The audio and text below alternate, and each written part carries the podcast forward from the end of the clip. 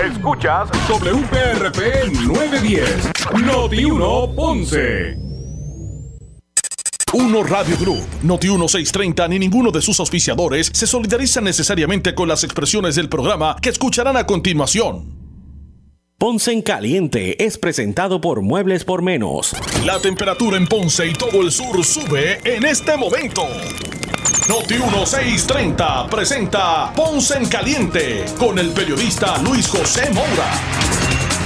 Bueno, saludos a todos, buenas tardes, bienvenidos, soy Luis José Moura y esto es Ponce en Caliente. Usted me escucha por aquí por Noti 1 de lunes a viernes de 6 a 7 eh, de la tarde, ¿verdad? Analizando los temas de interés general en Puerto Rico, siempre relacionando los mismos con nuestra región. Así que bienvenidos todos a este espacio de Ponce en Caliente.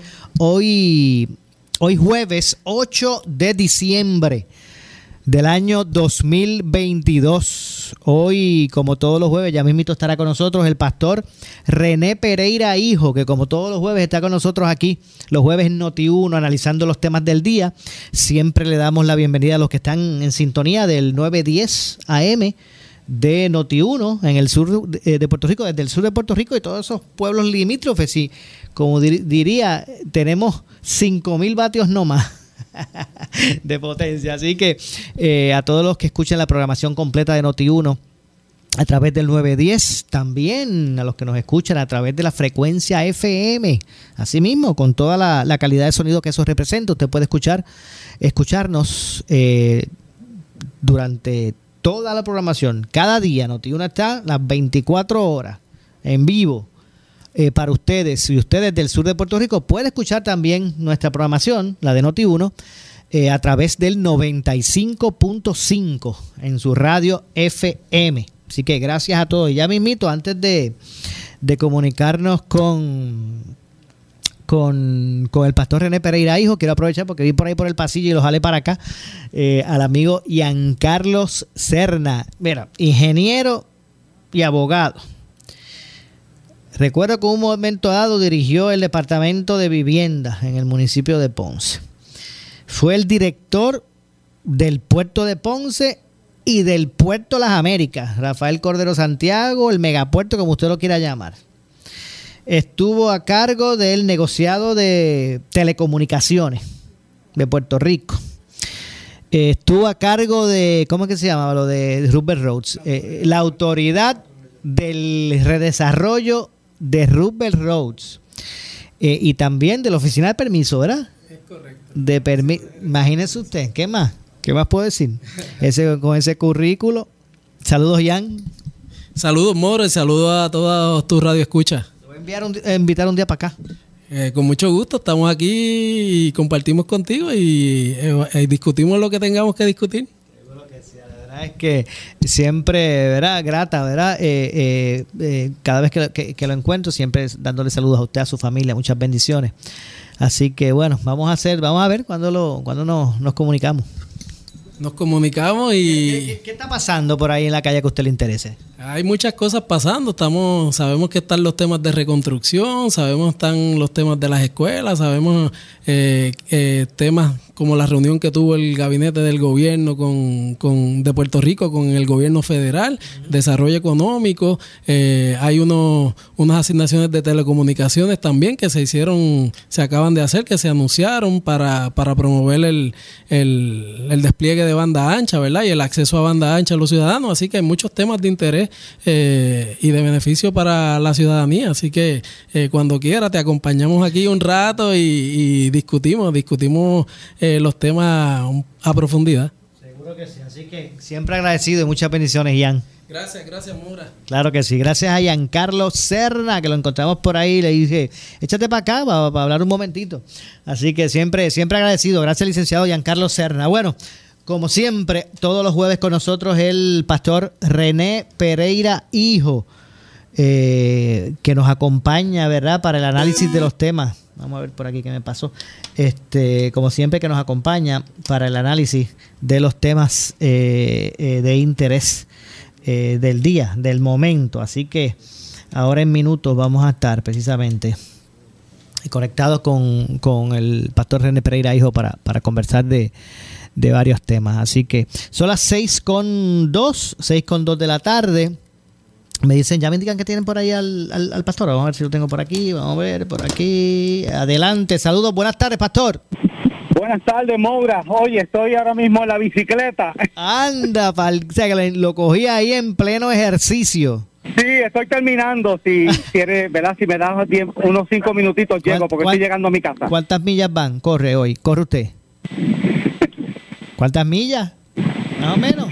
Llevo este 30 y 38 kilómetros. Muchacho, usted está, usted está, este, usted está en shape, está al día entonces. Nada, pues entonces ya mismito eh, arrancamos, ¿verdad? Con el... estoy, llegando, estoy llegando el análisis de los temas, ¿verdad? A ver, María, con, con ¿qué, qué, verdad? Eh, ¿qué, qué, qué, campanazo hemos dado ahí. No había, no había terminado su, su rutina vespertina. Ahora me imagino que, verá, que vendrá me imagino que vendrá, muchacho, este, con toda la energía para, para caerle arriba a los temas, a los temas del día de hoy. Voy a ver si me uno. Es que se me hace difícil, ¿verdad? Con los compromisos del día. Pero si, pero en fin de semana, a ver si un domingo, pastor. A ver si un domingo me uno ahí y le metemos mano a eso. Salud, mire, saludos a Edwin Tavares, que también le gusta, a Amado Vega de Ponce, Edwin Tavares, Amado, Vega, este, a Alan Cintrón. ¿Quién más se me queda? Y el, sinnúmero de, grandes amigos que tengo que son entusiastas, ¿verdad? De lo que es el ciclismo eh, recreativo y algunos de los que tengo también de, competencia, ¿verdad? Pero eh, saludos a todos. Así que ya mismito entonces vamos con el pastor. Hay varios temas en el tintero. De hecho, Hoy el gobernador se expresó ¿verdad? sobre este tema de, la, de las escuelas y la seguridad. También ha habido quien, quien ha propuesto eh, el regreso ¿verdad? del programa Celda. ¿Recuerdan aquel programa de la administración de Pedro Rosselló González? Eh, pues el gobernador hoy se expresó, sobre eso a preguntas de los medios. Vamos a escuchar para efectos del análisis lo que dijo el gobernador eh, Pedro Pierluisi eh, sobre este tema. Así que vamos a escuchar eh, al gobernador Pedro Pierluisi. Estos incidentes lamentables, pues, pues nos da Vamos a ver por aquí. ¿Qué pasó? Ahora sí. Estos incidentes lamentables, pues, pues nos dan la oportunidad de ver bien, revisar bien todo lo que se está haciendo y no escatimar. Por eso cuando me hablan del zona de escuelas libres de drogas y armas, eso es un programa que se estableció cuando yo era secretario de justicia en los años 90.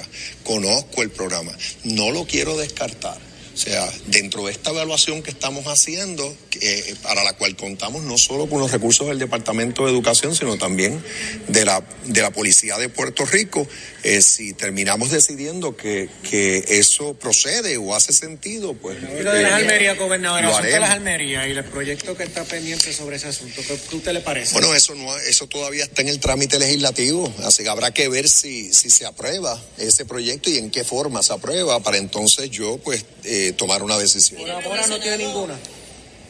Por ahora estaría especulando porque no tengo el detalle del proyecto, sé que está generando controversia.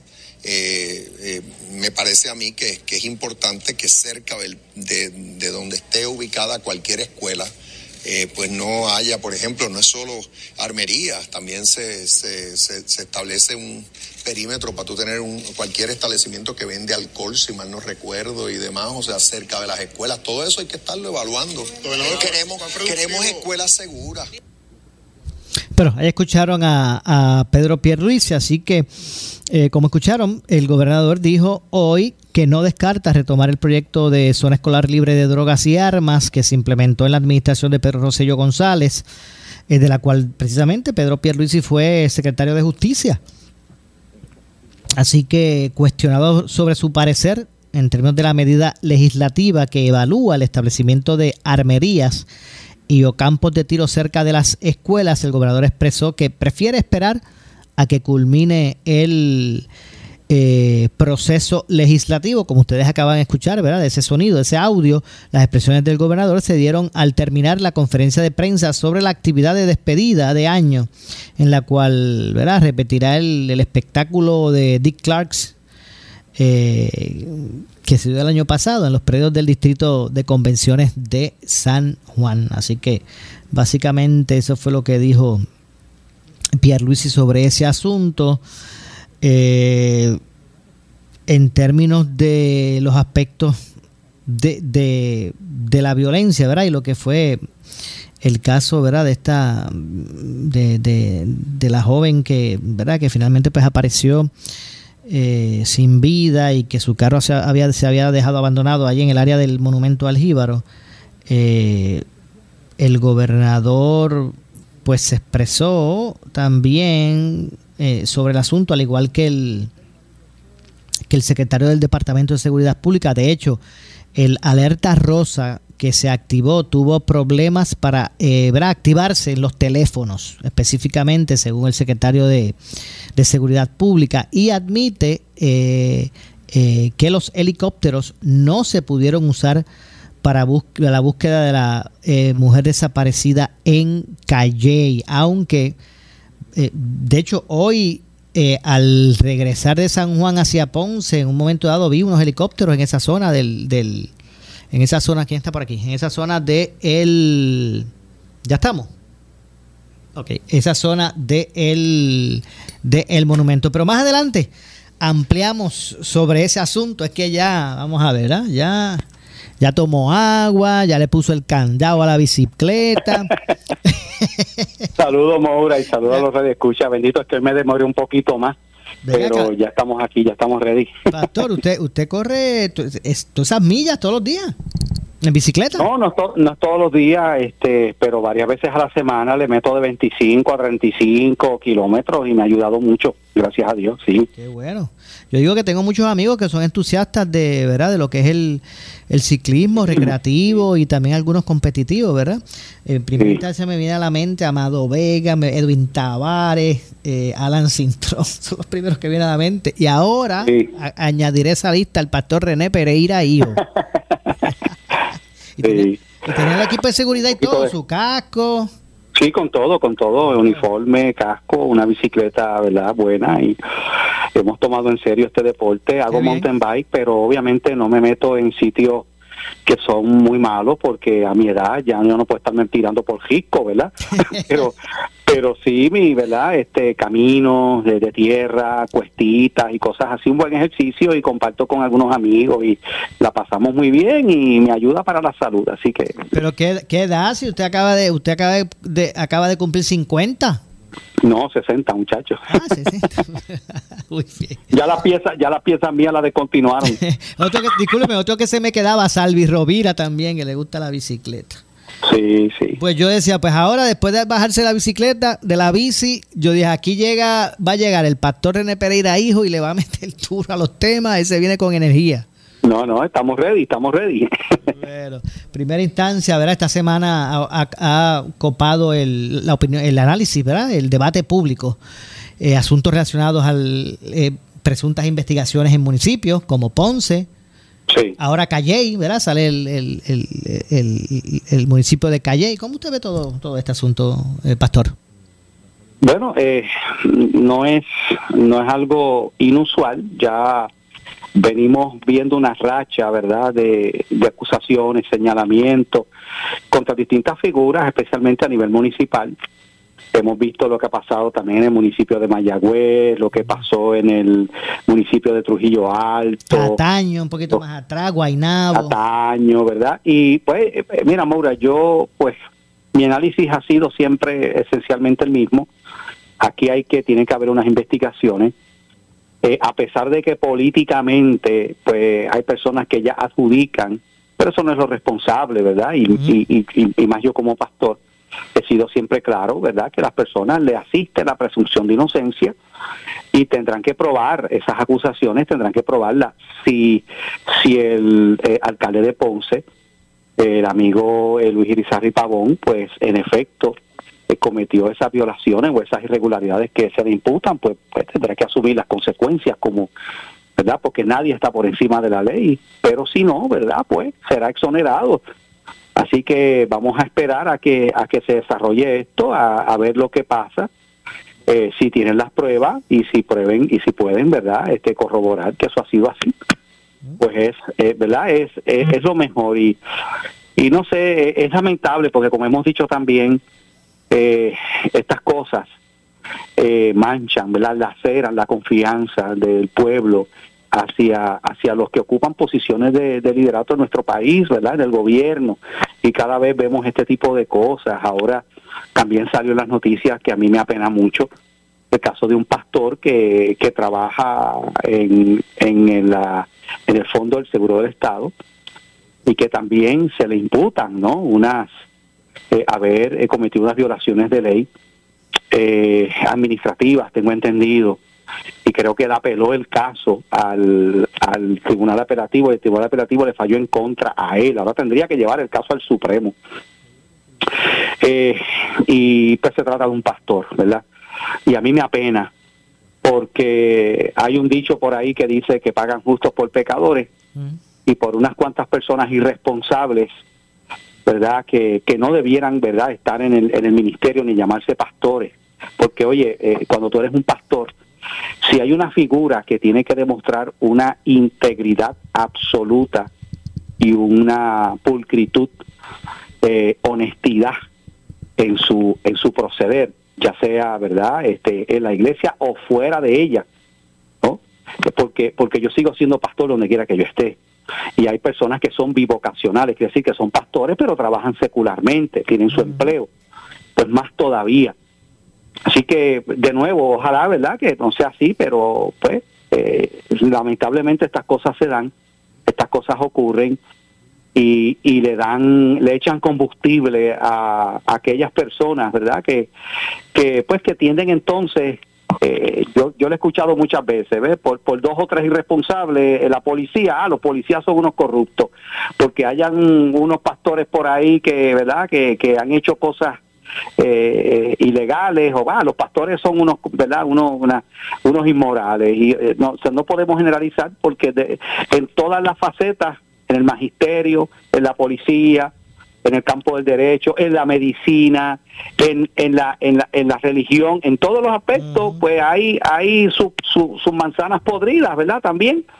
Y hay personas que hacen las cosas mal y tienen que asumir las consecuencias. Así que, pero, pero no deja de ser lamentable este tipo de cosas. Y, y yo espero, mira, si tú me preguntas a mí, yo espero de todo corazón que todo lo que se le está imputando al alcalde de Ponce sea falso espero, él está comenzando básicamente, este es su primer año, eh, llega a la poltrona municipal con unas grandes eh, expectativas, se presenta ante el electorado como un hombre de fe, un hombre que practica la fe cristiana, eh, ¿verdad? Y yo no tengo por qué dudar eso, no, ¿verdad? no soy quien para dudar su, su relación con Dios, pero, pero es una persona que se presenta como una como alguien que no viene del campo político, él es, él es médico internista, eh, viene del campo de la medicina, eh, llega y tiene una victoria resonante, creo que más del 60% del electorado de la ciudad ponceña votó por, por él.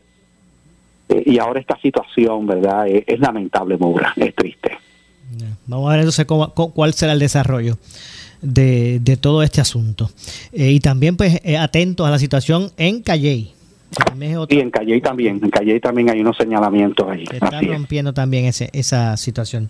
¿Cómo, digo, y ahora me distancio, ¿verdad? De esos dos ah, eh, casos específicos que hemos estado, que, que, acabamos de hablar, ¿verdad? De Ponce Calle, me voy a distanciar de eso.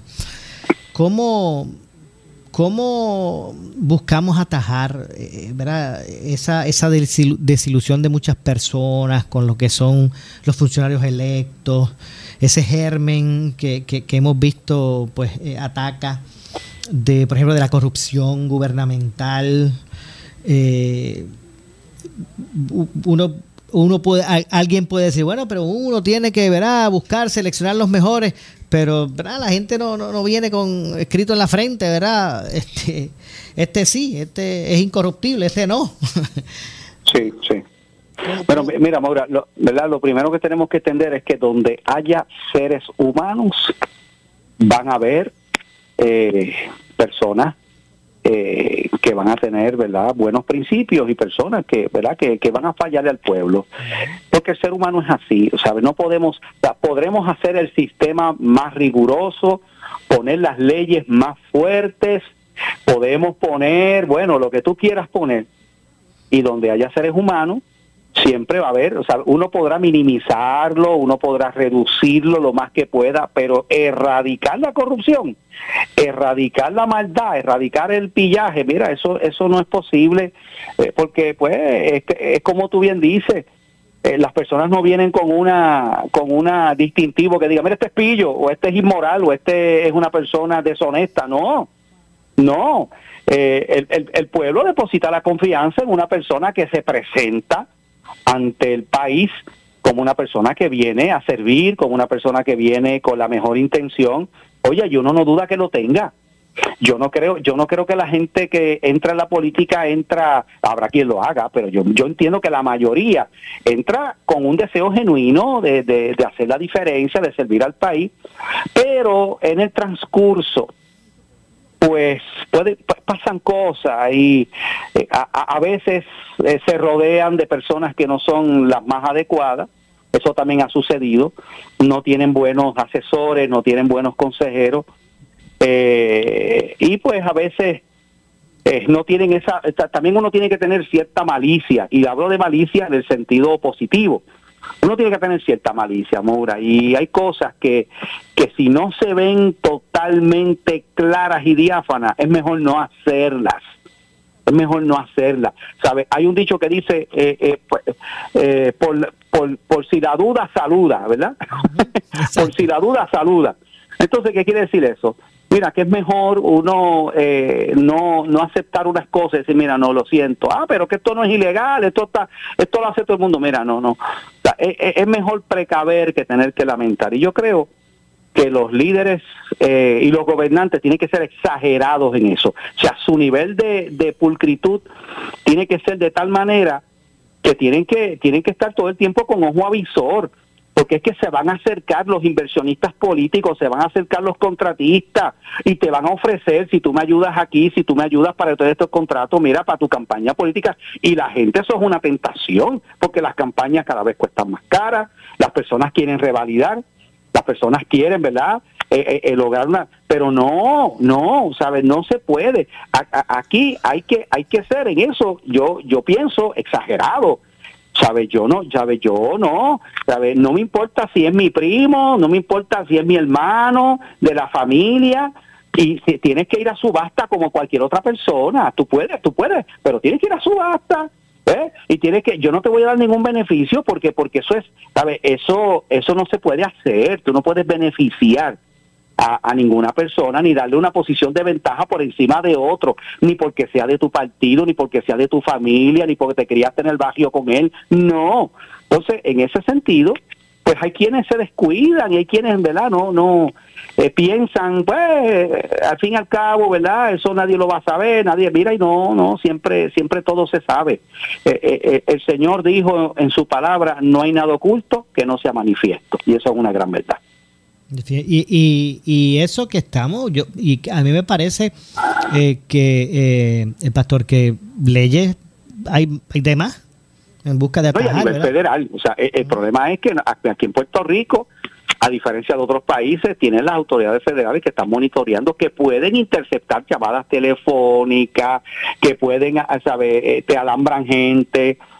Y eso y eso pasa, ¿sabes? Es que es que yo no sé, es que ¿verdad? Y no son todos, de nuevo, pero hay algo que es que las personas se les llenan los ojos y, y a veces eh, piensan que si de esta manera consigo más fácil unas cosas, pues déjame utilizar este atajo, ¿no? Este atrecho.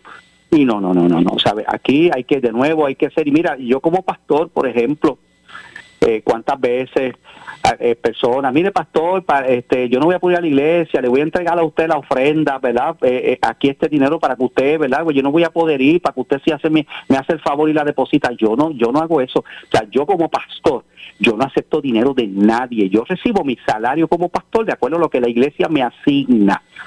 Yo no, por ejemplo, en nuestra iglesia hay una junta de directores, ¿verdad? que se elige cada dos años que está representada por los mismos miembros de la iglesia y son los que determinan todas esas cosas económicas. Se hacen unos informes ¿ves? en mi iglesia eh, eh, y yo y yo no toco el dinero de la iglesia para nada. Yo recibo mi salario como pastor por la labor que yo hago, es lo único. Pero pero pero pero yo sé de casos de pastores, por ejemplo, que son los que recogen la ofrenda y los que, los que ¿entiendes? ¿Sabe? Todo es como la misma cuenta, no, o sea, uno tiene que cuidarse porque es que la tentación está ahí. Y, y, y, y, desafortunadamente hay personas que no se cuidan, se sobreconfían, eh, y pues y, después vienen eh, el, el lloro y el lamento eh, una vez entonces pues salen a la luz, ¿verdad? Estas irregularidades como se ha visto en muchos en muchos políticos aquí en Puerto Rico. Definitivamente. Bueno, vamos a ver lo que ocurre con relación a todo eso. También el asunto de la escuela. ¿Qué le parece este asunto de la escuela, la seguridad? El joven que, ¿verdad? Que eh, llevaba una, un arma de fuego en la mochila, estas especulaciones eh, en redes con relación a, la seguridad en las escuelas, toda esta dinámica que se ha dado y las, y las propuestas que se han hecho. Bueno, este, hay que tomar las precauciones. Yo creo que hay que, hay que, hay que volver. Quieren resucitar otra vez lo que en un momento dado estableció Pedro Rosselló, las zonas libres de drogas y almas, que después bajo la administración de Sila Calderón, ella lo, como pasa aquí, ¿verdad? Que cosas a veces que están funcionando y que son buenas, el próximo gobierno las tumba porque son del pasado gobierno. Y esa ha sido la historia en Puerto Rico, que buenas iniciativas, buenos, eh, buenos proyectos pues han, sido cortados abruptamente por gobiernos que luego llegan y, quieren hacer otra cosa. Pues ahora están hablando de, reactivar eso. Mira, este también uno no se puede confiar, ¿verdad? Estamos claros en eso, pero Maura, mm. eh, también hay que tener cuidado porque la gente en las redes pone cosas y a veces lo hacen este para amenazar y para que mira y, y una vez unos muchachitos descubran que cada vez que yo ponga algo en las redes me suspenden las clases y no tengo que ir a la escuela ni coger el examen. Yo recuerdo que cuando yo estudié, en un momento dado se recibieron varias llamadas de, de, amenaza de bomba y sacaron a todos los... Yo me acuerdo de eso. Me acuerdo de eso cuando yo estudiaba y me acuerdo que fue en el colegio Ponceño. yo estudié en el colegio Ponceño hasta cuarto año, ¿verdad? De hecho, yo fui de la clase de Paul Fourquet, ¿verdad? No sabes si sabe quién. Sí, claro. yo soy de esa de esa clase. Eh, y, recuerdo que, que eh, bien, cogieron de relajo al estar llamando de que había una bomba llamaban de un teléfono público cuando entonces inmediatamente llegaba la unidad de bomba con pejos llegaban y había y sacaban a todos los estudiantes para afuera y estamos hablando de varias horas en lo que iban salón por salón locker por locker cubujón por cubujón recoveco por recoveco chequeando y luego mira no era una falsa alarma y todo el mundo otra vez para el salón pero ya ya era casi la hora de salir ¿verdad? uno no se puede confiar, ¿verdad? Porque, pero, pero también hay que, hay que tener cuidado porque hay gente que, que coge eso de relajo. Definitivamente.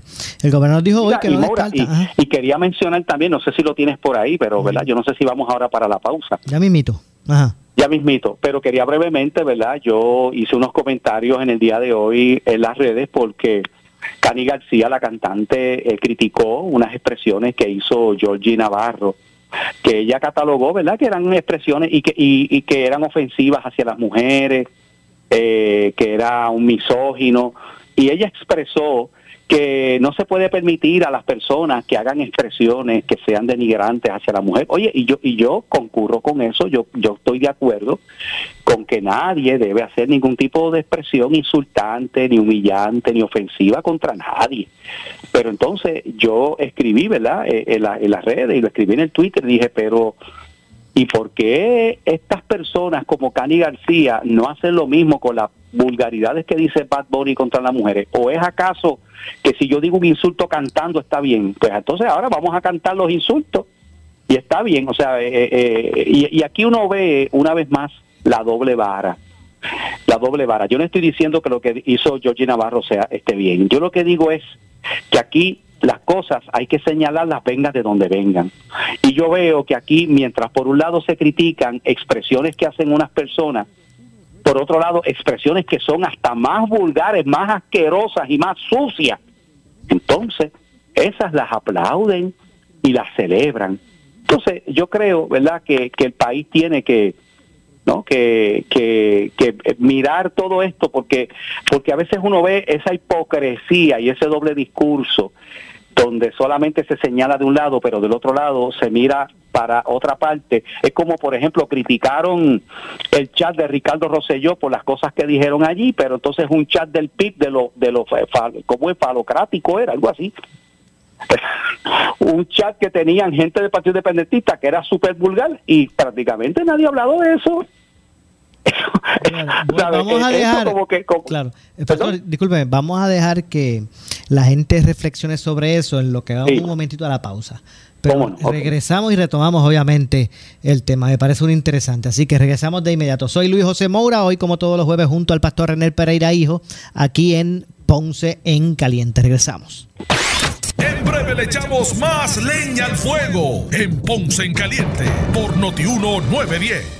A ver, ¿qué les regalaron? Ay, mami, medias otra vez. Wow, a mí me dieron nóminas de Easy Checks. ¿Y por qué él sí y a mí no? Mami, yo también necesito ayuda radicando mis planillas de nóminas. Esperen, esperen. Ustedes están en el anuncio que no es. Esto es un anuncio de Navidad. Oh, no, es de Easy Checks. Eso es lo que yo quería. Oh, oh, oh, en estas Navidades, llama a Easy Checks al 379-0241. ¿Sufres de hemorroides y no sabes qué hacer? Ahora hay una opción. En AR Institute of Gastroenterology tenemos un tratamiento sencillo, eficaz y sin dolor para tratar las hemorroides. El sistema O'Regan es una alternativa sin cirugía para tu problema de hemorroides. Toma solo unos minutos y puedes regresar a tu rutina normal el mismo día. Dile adiós a las hemorroides. Visítanos en el edificio Barra Ponce Bypass, oficina 806 o llámanos a AR Institute of Gastroenterology para una cita al 787-259-8200. 259-8200. Disfruta de la vida con tu Toyota nuevo, pero que sea de Furiel, porque Furiel te trata bien. Garantía y servicio de primera tiene él. El mejor trato y negocio, Furiel Toyota, Bayamón 625-5700, Río Piedra 625-3000, Ponce Bypass 284-2020. Si se trata de un Toyota, primero venga Furiel. Con ASC, ahora puedes reclamar 100% por WhatsApp. Y con ASC es más fácil de verdad. Somos Noti 1630. Noti 1630. Primera fiscalizando. Le echamos más leña al fuego en Ponce en Caliente por Noti 910.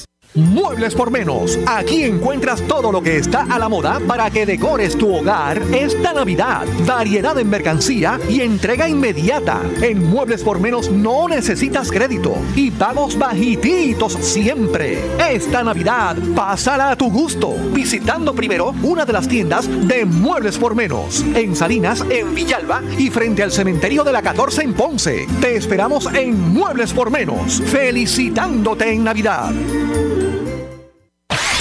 El área sur está que quema. Continuamos con Luis José Moura y Ponce en Caliente por el 910 de tu radio.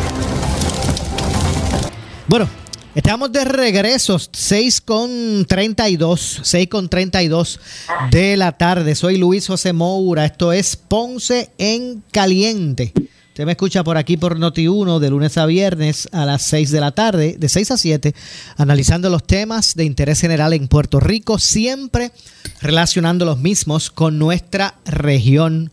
Eh, hoy, como todos los jueves, me acompaña el pastor René Pereira Hijo para el análisis de los temas de, interés. Eh, dándole la bienvenida a los que se unen recién ¿verdad? Al, al programa hoy. Eh, y que nos escuchan a través del 910 AM de Noti1 y también a través de la frecuencia FM, los que nos escuchan también a través del 95.5 de su radio FM. Bueno, Pastor René Pereira, hijo, entonces venga acá, eh, que, que, usted, usted no eh, vio mal o no las expresiones de Georgie Navarro. No, no, las expresiones, de, eh, fíjate, es que a veces las personas como que sacan las cosas de contexto. Ese no es, eso no es mi señalamiento. Yo no he dicho que está bien, al contrario. Yo lo que he dicho es que está mal las expresiones y que seguramente fueron expresiones inapropiadas. Lo que yo veo aquí, que es lo que yo quiero reseñar, es que mientras se condenan las expresiones de este legislador, que por otro lado, yo escucho otras expresiones que son más sucias y más vulgares y esas no se condenan. Entonces, la pre ah, no, porque este es un político y otro es un cantante, pero es lo mismo. ¿Cuál es la diferencia? Que uno lo dice cantando y otro lo dice que... No, pero que no es, lo mismo porque acá entre, acá entre tú y yo, acá entre usted y yo, pastor, yo estoy seguro que por más que Georgie pueda decir algo, o sea, influencia más lo que dice Bad Bunny porque llega más a las masas más grandes. Pues claro, claro que sí. Claro que sí. bueno, ahora mismo eso es lo que estamos lo, lo, que Puerto Rico está exportando al extranjero en términos de lo que llamamos arte y música es Bad Bunny. O sea, Puerto Rico hoy día se conoce más por Bad Bunny en muchas partes del mundo que por cualquier otro de los buenos artistas que tenemos en Puerto Rico. ¿Y qué es lo que canta Bad Bunny? Bueno, tú, tú sabes, Maura, que yo sí, yo he sido un fuerte crítico. No sé. He sido un fuerte crítico de Bad Bunny porque entiendo que sus líricas son líricas ofensivas, son líricas vulgares, son líricas, ah, pero que mucha gente, que eso es lo que le gusta a los jóvenes, bueno, pero, pero que eso no es una excusa, o sea, y si a los jóvenes les gusta, entonces, eh, no, no, yo creo, yo, yo creo que, que hay cosas que, que no se, ¿verdad? Que no se deben respaldar. Entonces, si tú vas a condenar una expresión de un individuo que es peyorativa o que esa expresión es ofensiva hacia las mujeres, porque no condenas pero las otras expresiones que también lo son. Entonces, como dice el dicho, todos blancos, otros prietos, porque entonces, ¿de qué estamos hablando? Y, y, ese es mi señalamiento, que, que no deben haber doble vara, ¿eh? que no debe haber, porque porque entonces, cuando, cuando es una doble vara, es una doble moral, entonces tú, mira para allá, eh, eh, eh algunas personas han dicho, ah, lo que pasa es que ustedes los moralistas, Ustedes los religiosos, fariseos que se pasan criticando, entonces, entonces Cani García es una moralista. Cani García entonces es una farisea, porque ella está haciendo exactamente lo mismo, lo único que le está haciendo con Georgie Navarro. Entonces, de momento tú te das cuenta que aquí hay unas personas que lo que quieren es silenciar a un sector que es creyente, que es conservador. No, ustedes se callan, ustedes no hablen, ustedes no digan lo que ustedes creen y lo que ustedes piensan, pero otras personas sí pueden juzgar y pueden determinar si algo es bueno o algo es malo. Mira, no, yo creo que todos tenemos derecho a opinar y todos tenemos derecho, ¿verdad?, a, establecer nuestros criterios. Lo que pasa es que tú tienes que ser consistente, ¿ves? O sea, es como si yo, por ejemplo, eh, eh, eh, señalará algo que está mal de un político o de una persona por allá, cualquier cosa, pero si lo hace un pastor o un líder religioso, pues no, que no se puede, no, espérate, ¿sabes? si lo hace mal, lo hace mal, venga de donde venga. Y yo creo que en eso tenemos que estar firmes y ser claros. Entiendo. Eh, pero usted cree que ella, ella tiene la, la, la, prerrogativa de opinar. Lo que pasa que usted está, ¿verdad? Este, tratando de, de establecer el que algunos sectores, pues, opinan rápidamente cuando no son representantes de ellos, pero si no, pues callan. Exactamente, exactamente, exactamente. Mira, y eso lo vemos, eh, esa, esa postura así de doble vara, lo vemos por todas partes, eso no es nuevo. Lo vemos en los partidos. Hay personas que cuando, que cuando el señalamiento es contra una persona de otro partido, y oh, son sumamente severos y no, que hay que meterlo preso, que corrupto, que para aquí, pero cuando es uno de su partido, la cosa cambia, no, que hay que ver, ¿verdad? Todo el mundo es eh, inocente hasta que... exacto, entonces ya tú te das cuenta que hay un doble discurso. Yo creo que eso eso no está bien. Yo creo que, que las cosas deben ser igual, ¿verdad? La, misma vara se debe usar para todo el mundo. Entiendo. Eh, de hecho, no quiero que se me quede, eh, ¿verdad? Porque hay un tema que quiero conocer su opinión y es lo, lo, lo, ocurrido en, en Perú con el presidente, este Pedro Padilla, este Castillo. eh, que bueno, fue destituido. Él, él, intentó disolver el, el, Parlamento y se formó el revolú de, los pastores. Bueno, yo estaba, yo estaba en República Dominicana precisamente cuando ocurre ese, ese evento y eso lo pasaron allí por la televisión nacional. Esas expresiones que hace este presidente Castillo eh, del Perú, donde declara anulado el Congreso y declara también, eh, eh, le pone mordaza a la rama judicial, a los jueces de su país. pero ocurrió lo que ha ocurrido en otras ocasiones, gracias a Dios, que se encontró con un ejército que le dijo no, porque fíjate, aquí la clave es que si el ejército apoya eso, pues entonces va a ser difícil porque... Bueno, le salía porque, ¿verdad? A eso iba. le, hubiese salido. Si el, si, el, si el ejército hubiese apoyado eso, le hubiese salido.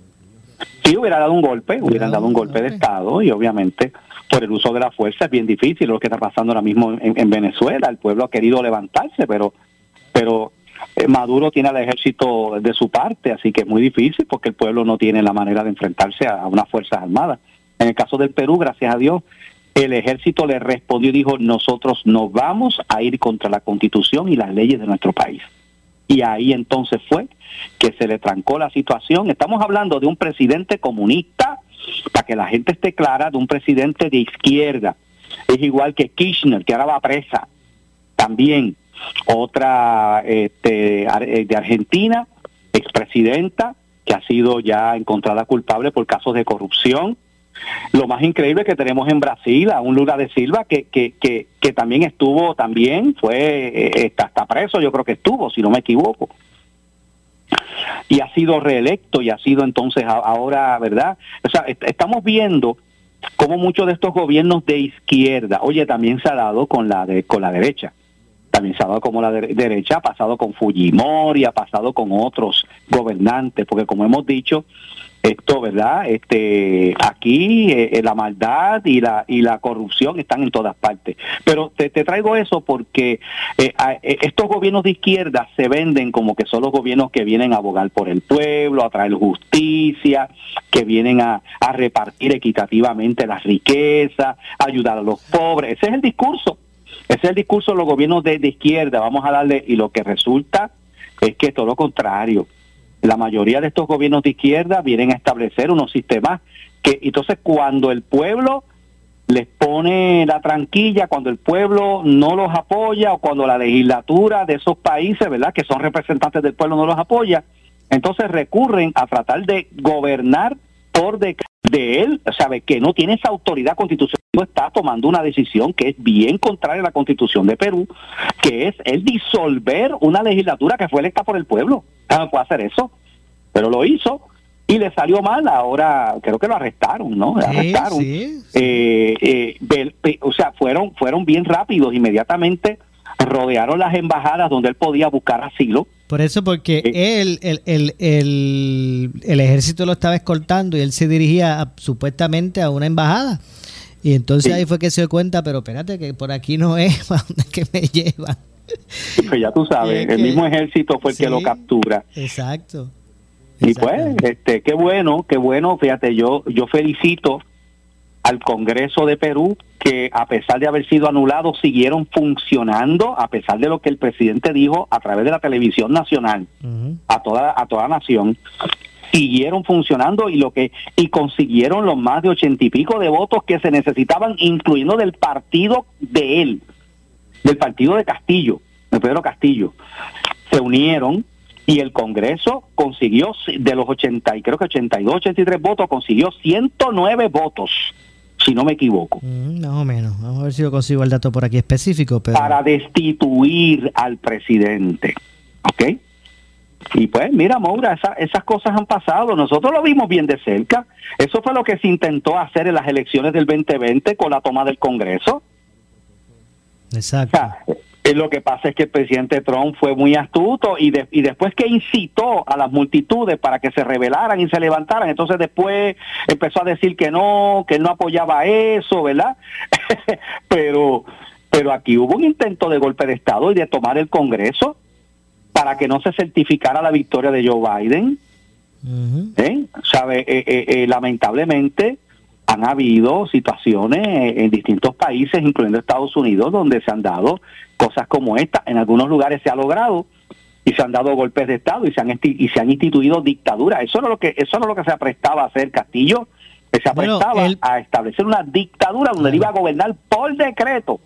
¿verdad? Disolver el Congreso. Él pensaba reorganizar el Poder Judicial, el, Llamar unas elecciones, el pero mini- elecciones ajá. que él iba a controlar, el. Ministerio Público, el Tribunal Constitucional y la Junta Nacional de Justicia. Él quería reorganizar, como quien dice, tiene todo, todo agarrado para... para Así mismo es. Eso, él iba a establecer una dictadura y no le resultó.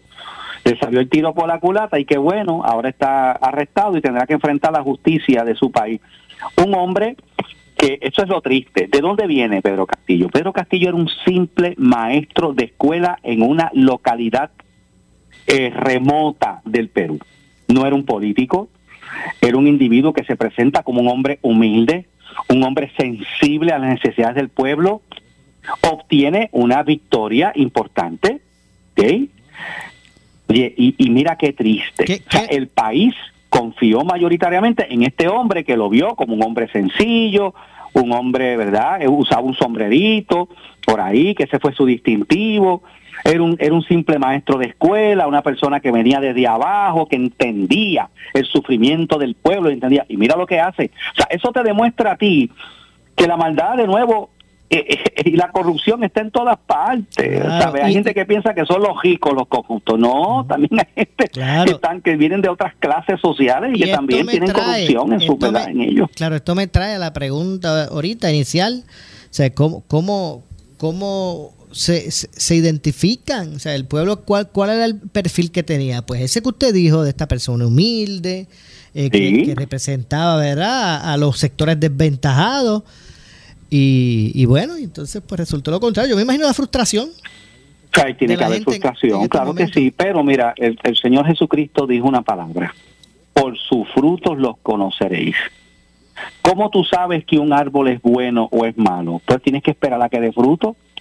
Porque si tú, ¿sabes? Sí. No, ese aguacate, o sea, pues tú, tú no eres adivino. Tú tienes, una, una vez el aguacate eh, da, da aguacate Mire, y si- tú empiezas a ver los si aguacates, tú sabes fácil. los aguacates son... Si fuera así ¿No? de fácil, si fuera así de fácil, no me pasaría lo que me pasó la otra vez, que compré un aguacate. Cuando me lo llevo a casa, que lo voy a picar, ya usted sabe cómo estaba por dentro. Estaba podrido, ¿verdad? Estaba y se veía bien por fuera. Y se veía bien por fuera, exactamente. Pues, y, y eso pasa, Maura, eso pasa. Y pues, eh, lamentablemente es una realidad. eh, la gente hay que esperar a que dé fruto para uno saber si verdaderamente ese fruto es bueno o es malo, porque de otra manera nadie tiene un sello en la frente, nadie, no tenemos un don profético que podamos predecir lo que va a pasar en el futuro, no lo sabemos. Así mismo. Bueno, vamos a ver entonces lo que ocurre con todo esto. Hay una presidenta que hizo... La vicepresidenta La asumió la presidencia del Perú. Exactamente. Eh, convirtiéndose en la primera mujer La primera mujer en Pero- gobernar eh, eh, la nación del Perú, así es. en esas circunstancias, pero, pero no deja de ser la primera mujer, ¿verdad? En, y, y ojalá esperamos que haga una buena labor allí en, ¿verdad? en esa función. Entiendo. Oiga, me quedé con algo en la mente. Ahorita le dije, y utilicé un refrán que mucha gente utiliza por ahí, pero me quedé como que con eso en la mente. Usted que, que es historiador, ¿verdad? Usted estudió, eh, usted tiene preparación académica eh, de, de ese tipo. ¿De dónde es que viene el refrán ese del lío de los pastores? Se formó el lío de los pastores, que yo le dije ahorita a usted. Se formó el lío de los pastores allá en Perú. Y yo decía, espérese, pero ¿de dónde es que Pues mira, yo yo yo no sé este de si es que viene porque pues este cuando la Biblia habla de los pastores que fueron a ver al niño Jesús no tuvieron ningún lío, llegaron lo más bien siguiendo la bien. estrella. Y que yo sepa, mire, que yo Este, sepa, usted lleva aquí, ¿cuántos años usted lleva aquí conmigo haciendo análisis? a- Años, va- varios años ya, sé- más de cuatro o cinco años, ¿no? Por eso, yo sé que usted asume postura fuerte y ha Pero no- maqueado el palo, pero, no sé- el lío pero no. no creo que son no creo que son pastores sí hay un hay un evento en la Biblia donde que no sé si viene de ahí donde Abraham tenía un- un unos pastores y Lot, su sobrino, tenía un montón de pastores y se formaron unas peleas entre ellos porque estaban disputándose unas cosas. Yo no sé si viene de ahí, pero pero te prometo que voy a hacer una investigación de, se formó, eso. Se formó el lío de los pastores y ahora yo me pongo y a para pensar. el próximo jueves te decir, mira, Maura, de aquí viene ese refrán del lío de los pastores. Bueno, como siempre, Pastor René Pereira, hijo, gracias por estar con nosotros. Sí, un abrazo y Dios me lo bendiga a todos. Igualmente, muchas gracias como siempre. Voy a estar atento a esa a esa investigación. bueno, pues muchas gracias. Ahí escucharon al pastor René, y no el de los líos, el pastor René Pereira Hijo. Gracias como siempre. Hago la pausa. Regresamos con el segmento final. Soy Luis José Moura. Esto es Ponce en Caliente. En breve le echamos más leña al fuego en Ponce en Caliente por Notiuno 910.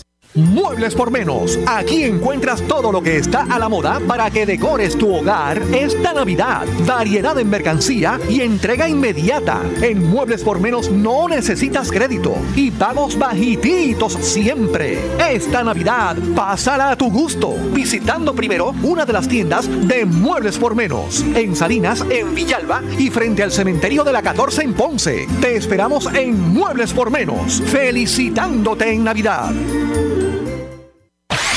El área sur está que quema. Continuamos con Luis José Moura y Ponce en Caliente por el 910 de tu radio. Bueno, estamos de regreso. Soy Luis José Moura, ya en nuestro segmento final. Y esto es eh, Ponce en Caliente. Lo que escucharán a continuación es una entrevista auspiciada. Bueno, es que en línea telefónica nos acompaña la licenciada María E. Vicens, abogada de quiebra. Saludos, licenciada. Gracias por acompañarnos. Saludos, Maura, a ti, a los redescuchas y a los que nos ven por Facebook. Llegó el momento, ¿verdad?, de orientarse con relación a lo relacionado, ¿verdad?, con relación a, la- a las leyes eh, federales de quiebra. Y la pregunta hoy, licenciada, es la siguiente. Si estoy en quiebra y recibí el bono que, que- que da el gobierno, ¿lo puedo gastar en lo que yo quiera o eso está sujeto a, algún- eh, ¿verdad? a- a- a algún mandato de, de la quiebra? Esa pregunta está bien interesante, Maura. Lo primero que yo le voy a decir a usted que me escucha es que si usted es uno de esos empleados que recibió el bono, ya sea el de 3 mil, el de 10 mil, 11 mil, no sé las cantidades, ¿verdad? Usted, a la persona que usted tiene que consultar es a su abogado de quiebra, que es quien conoce su caso y es quien eh, le va a orientar a- con relación a qué usted va a hacer con ese bono. Pero de, de manera así, ¿verdad? General, podemos generalizar. Yo te puedo decir más o menos por encima. Ese dinero, Moura, no pertenece al deudor. Si usted en la- está en la quiebra, ese en un capítulo 13, que es el plan de reorganización, que es el que eh, tiene una duración de 36 meses a 60 meses, más o menos, usted, ese, ese dinero es parte del caudal de la quiebra. Así que usted tiene que, si usted quiere retener y gastar algo de ese dinero, usted tiene que ir a donde su abogado para que el abogado le diga qué va a hacer y cómo van a pedir la autorización al tribunal de quiebra para usted poder retener ese dinero. Aquel que me escucha, que yo sé que eso va a pasar, que los que reciben los bonos no le van a decir ni guía a su abogado. Cuando usted radica una quiebra, lo primero que se le dice es que si hay un cambio en sus ingresos, es deber de usted notificarle a su abogado porque ese plan hay que ajustarlo. Cuando usted empieza un capítulo 13, usted, usted empieza con un presupuesto y le sobra una cantidad exacta que es la que va a aportar el plan de la quiebra. Pero si en la eventualidad usted recibe alguna cantidad de dinero que usted no contaba, como son los reintegros de las planillas, que todos los deudores saben que también pertenecen al síndico y hay que, si usted lo quiere utilizar, usted tiene que ir al tribunal para que el tribunal le, le pida autorización y que el síndico no se oponga, entonces usted lo puede utilizar. Y lo mismo va a pasar con este dinero. Esto es igual que si usted es un capítulo 13 y usted fallece un- algún familiar y usted hereda, de, tiene derecho a heredar de esa persona que falleció, ese dinero también pertenece al caudal de la quiebra. Ahora bien, si usted tiene, todo el mundo sabemos que esos empleados de gobierno no están bien pasar, ¿verdad? Usted no le hizo el sellado de techo a la casa, usted tenía unos arreglos de electricidad que hay que hacer, usted tiene unos arreglos que son no cosméticos ni lujo, porque por eso es que tiene que consultar a su abogado. Hay gastos que el síndico lo considera lujos, como por ejemplo unos gabinetes de cocina que para todos nos parecen que es una cosa esencial, sin embargo, ellos no lo consideran esencial. Son cosas necesaria y para eso usted tiene que consultar a su abogado porque qué va a pasar si usted no reporta eso entonces viene la planilla del año que viene que usted tiene la obligación de anualmente enviarle su planilla al síndico porque el síndico, el síndico lo monitorea a ver, aumentaron los ingresos, tienes que aumentar el plan. Todos van cuando los ingresos le bajan. Licenciada, me redujeron las horas de trabajo y ahora qué hago. Pero nadie va cuando le hacen eso, esa, esa, si usted se pega en la lotería, cuando le caen esos regalitos, nadie va para el, me aumentaron el sueldo, me subieron de posición, nadie se le ocurre ir a su abogado para notificárselo, por más que se le dice desde el primer día y queda grabado en la vista de la 341, todo eso, pero ah, la abogada no me, no me dijo nada de eso. Pues sí, usted tiene el deber de notificarlo. Entonces, ¿qué va a pasar? Que si usted ya gastó ese dinero y el síndico te va a decir, ¿y qué hiciste con el bono? Ahora tráemelo. ¿Y ahora qué? Ahora puede que se te se estime la quiebra y todo, porque no vas a tener un lump así para decirle al síndico, aquí lo tienes, que es lo mismo que pasa con los reintegros. Hay veces que están sin rendir las planillas, sin enviar las planillas a uno para que uno se las suba al síndico. Pasaron dos o tres años, de repente el síndico radicó una moción diciendo, este, tráigame las planillas del 2018, 19 y 20. Bingo, tuvo un montón de reintegro, no tiene ni un peso encima y ahora, ¿qué hacemos? Así que no pierda tiempo, llame a su abogado, eh, asesórese con él para ver que usted, cómo usted va a retener ese dinerito. No se puede ir a viajar, no se puede ir a Christmas shopping. Claro, yo lo que le recomiendo es que llame usted a la oficina de la licenciada María Evicens, abogada de quiebra, para que ella, viendo su caso, de hecho, la consulta inicial, la, la, la primera consulta, esa consulta inicial es gratuita y confidencial. Usted lo que tiene es que llamar al 787-259-1999. Repito, 259-1999. Y usted eh, de seguro pues podrá salir de todas esas dudas. 259-1999. Eh, horarios de oficina, licenciada de lunes a viernes de 9 a 6 de la tarde y los sábados por cita previa. Moura, bien importante, si usted es mi cliente, usted me llama a mí, pero si usted tiene otro abogado, usted llama a su abogado, porque sería una un acto antiético que yo oriente a una persona que no es mi cliente y que tiene otro abogado. Vamos a ponerlo de este punto de vista. esa orejita para que se salve. Vamos a ponerlo de este punto de vista. Antes que se busque otro abogado de quiebra, usted llame a la licenciada María de Vicens porque eh, va a recibir verá, la mejor orientación. Gracias, licenciada, como siempre. Aquí a la orden, Mauro. 259-1999. 259-1999. Muchas gracias a la licenciada María E. Vicens. Nos vamos, yo regreso mañana. Eh, como de costumbre, a las 6 de la tarde aquí en Ponce en Caliente. No se retiren, por ahí viene el compañero Luis Enrique Falú será lo próximo. Tengan todos eh, buenas noches. Ponce en Caliente fue traído a ustedes por Muebles por Menos. Esta es la estación de Normando Valentín. WPRP 910 AM, W238DH 95.5 FM en Ponce, WNO 630 AM, San Juan, Noti 1 630. Primera fiscalizando. Uno Radio Group, Noti 1630 ni ninguno de sus auspiciadores se solidarizan necesariamente con las expresiones del programa que escucharán a continuación.